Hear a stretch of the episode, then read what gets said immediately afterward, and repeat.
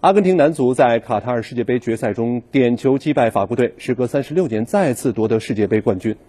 当地时间二十号，阿根廷国家队乘坐专机返回布宜诺斯艾利斯，迎接他们的是英雄般的礼遇。舱门打开，梅西手捧大力神杯，首先走出了舱门。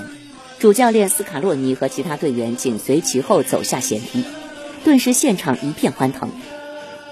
从专机上下来之后，阿根廷球员进入大巴，开启了巡游活动，与民众一起分享喜悦。一路上，数以万计的阿根廷球迷夹道欢迎，他们载歌载舞，挥舞着手中的阿根廷国旗。车队所到之处，欢呼声此起彼伏，未有停歇。巡游活动一共进行了大约五个小时。但由于一路上的球迷数量超出预期，车队难以正常行驶到达市中心。为安全考虑，阿根廷足协决定提前结束巡游。下午四点左右，车队改变行驶方向，球队人员改乘直升机进行巡游。